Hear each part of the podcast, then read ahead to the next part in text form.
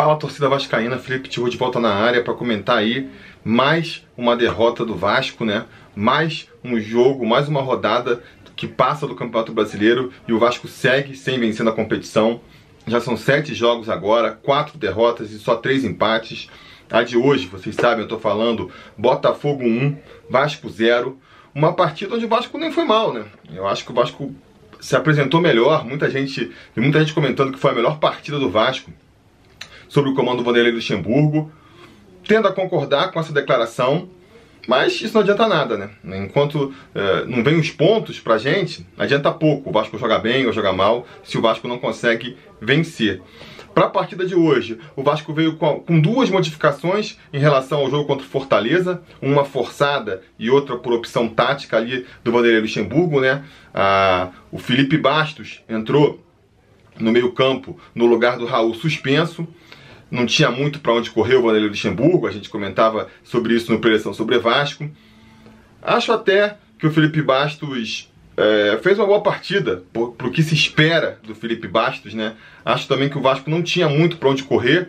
É, a minha escolha teria sido o Andrei ali, mas o Andrei também não entrou bem mais tarde no jogo, então é, fica complicado de avaliar, mas o fato é que que o Felipe Bastos, apesar de ter feito, não ter feito uma má partida, é, foi, por exemplo, crucial é, no, no, lance do gol do Botafogo. Né? Então isso já dá a tônica aí da situação em que o Vasco é, se encontra. A outra mudança foi na frente, o Thiago Reis entrou para ser o centroavante, né? tirou então o Ian Sassi e, e, abriu mão da mobilidade do Ian Sassi para ter um jogador de melhor finalização, de mais presença na área.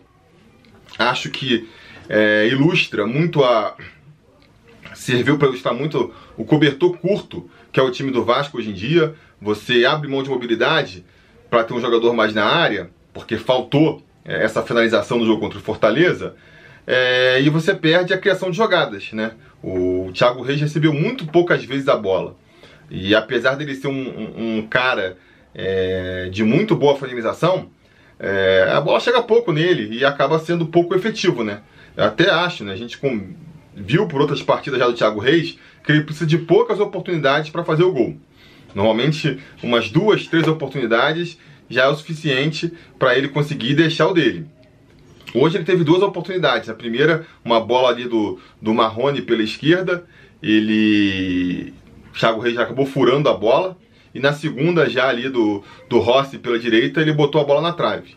Se a gente tivesse um esquema de jogo com mais volume ofensivo, que a bola chegasse mais vezes na frente para o Thiago Reis, talvez ele pudesse ser uma solução para esse time. Do jeito que tá, é pouco, né? É pouco, porque a gente tem o meio campo ali, é, é, que eu falo do cobertor curto. O Vanderlei Luxemburgo optou por um meio campo com três volantes, para tentar dar mais é, pegada nesse meio campo, tentar anular mais o adversário funcionou, né? Porque o, realmente o Botafogo chegou pouco no, no, gol do Vasco, mas perde a criação de jogadas. Aposta muito na, na no apoio ali, no, no ataque do, do, do, Marrone por um lado e do Rossi pelo outro, o que também faz sentido porque são os nossos dois melhores jogadores. O Marrone hoje fez uma partida muito boa, o Rossi fez um pouco abaixo, mas mesmo assim são nossos diferenciais.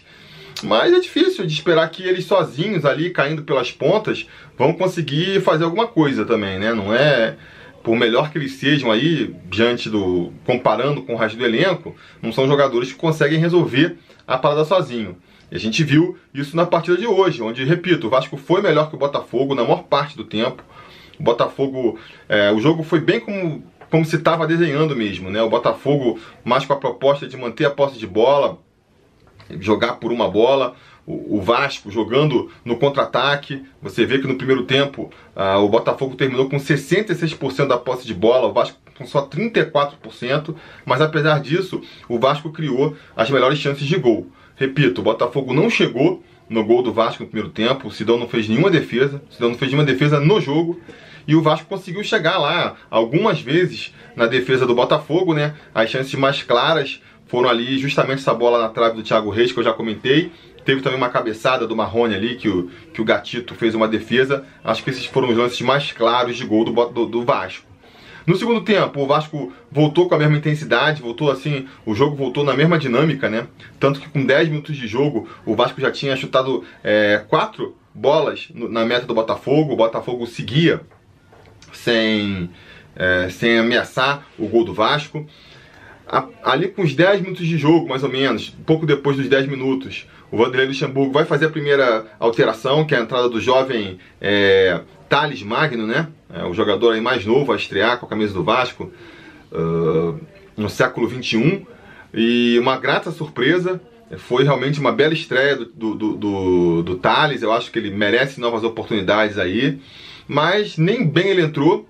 Vai acontecer o lance fatídico do jogo. Uma falta lá do meio-campo, que, que eu acho que é o Carly, né? Vai tentar inverter lá pro outro lado pela direita. O Pikachu, não sei se por por falta de, de, de, inteligência ou por falta de altura, né?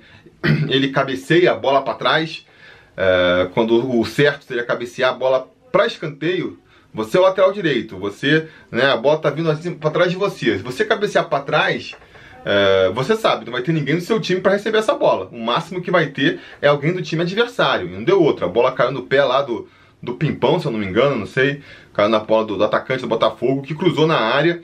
E aí, para mim, um lance capital é, a, o erro craso do Vasco né, no lance foi do Felipe Bastos, que ele até é, percebe a entrada do Diego Souza na área, acompanha também, mas ele vai lá para frente. Ele vai lá para frente, a bola vem pelo alto, passa, encobre o Felipe Bastos e o Diego Souza, que não vinha fazendo nada no jogo, estava apagadaço no jogo, é, mas a qualidade técnica a gente sabe que ele tem, né? Matou com muita qualidade no peito e desceu a bomba para cima do Sidão.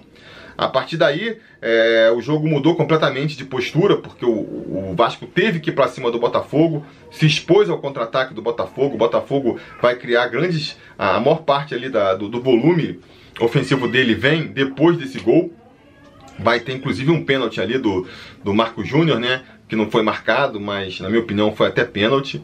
E o Vasco, é, de forma afobada, partiu para o empate. Agora, se o Vasco calmo já não consegue criar grandes chances, que dirá o Vasco afobado, né? Entrou ainda ali o, o Ian Sassi, vai entrar no lugar do Lucas Mineiro, o Andrei vai entrar no lugar do, do Felipe Bastos, numa tentativa de soltar mais o time. É... Tem até o mérito, você pode dizer, de que o time foi realmente para cima, tentou abafar, mas que nem eu falei, de maneira muito atabaloada, né? muito nervoso. E aí não conseguiu criar mais nenhuma chance clara de gol. Mais uma derrota pro Vasco aí. É... Aí fica aquele, aquela história, né? Você pode ser otimista e falar, não, pelo menos o time do Vasco vai melhorando. Tá melhorando, tá jogando cada vez melhor. Não deixa de ser um alento, né? Mas o eu tô falando, cara, vencer, vencer, é, vencer não. Jogar bem sem vencer adianta muito pouco. Eu vi muita gente falando que o Botafogo realmente não merecia essa vitória. É, já conquistou outros pontos sem merecer. Eu vi gente falando outras vitórias, não, não vi outros jogos de Botafogo, então tô só repetindo aqui. Mas o fato é que, merecendo ou não, tá juntando os pontos. Tá juntando os pontos. Tá conseguindo aí. É, é, 12 pontos já, isso aí vai fazer muita diferença lá na frente, dá tranquilidade para continuar o trabalho e tudo mais. E o Vasco é o contrário, né? Tem jogos, não consegue vencer, não importa como jogue, pode jogar mal e ganhar um, um, um gol de graça, que nem o Botafogo ganhou hoje. Essa situação teve com, com, com o Vasco, contra o Havaí, e o Vasco não soube aproveitar, cedeu o empate no final pega partidas onde o Vasco vai melhor, domina mais a partida, cria mais chances de gol, como foi hoje contra o Botafogo, e foi também no domingo passado contra o Fortaleza, também não consegue aproveitar, não consegue fazer os gols. E aí, é, uma chance que abre lá na frente, uma jogada bem construída do time é, adversário lá na frente é o suficiente para a gente tomar um gol. Então vai ficando muito difícil, né? O time pode melhorar? Pode, pode melhorar, mas, mas quanto tempo vai levar para esse time melhorar, né?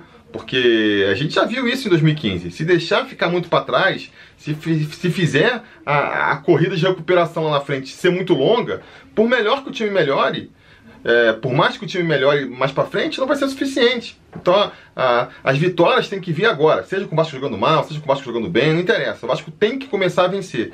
E isso não está acontecendo, né? É vai esperar a parada? Agora vai ficar difícil. Vai ser mais uma rodada aí no, na, é, na lanterna da competição. Muito difícil de você imaginar que o Vasco consiga sair da zona de rebaixamento antes da parada para a Copa América. É, são mais dois jogos que faltam agora, né? Contra o Inter e contra o Ceará, dois jogos em casa, mas enfim, é difícil de imaginar. Mesmo vencendo os dois jogos, pode ser que não consiga sair da zona de rebaixamento. E, cara, sem grandes perspectivas de reforços, né? Vasco financeiramente quebrado aí, é, pelos nomes que são especulados, nenhum me dá ânimo de achar que, que vai vir e vai mudar. Eu acho que da onde a gente pode esperar mais solução mesmo é da base.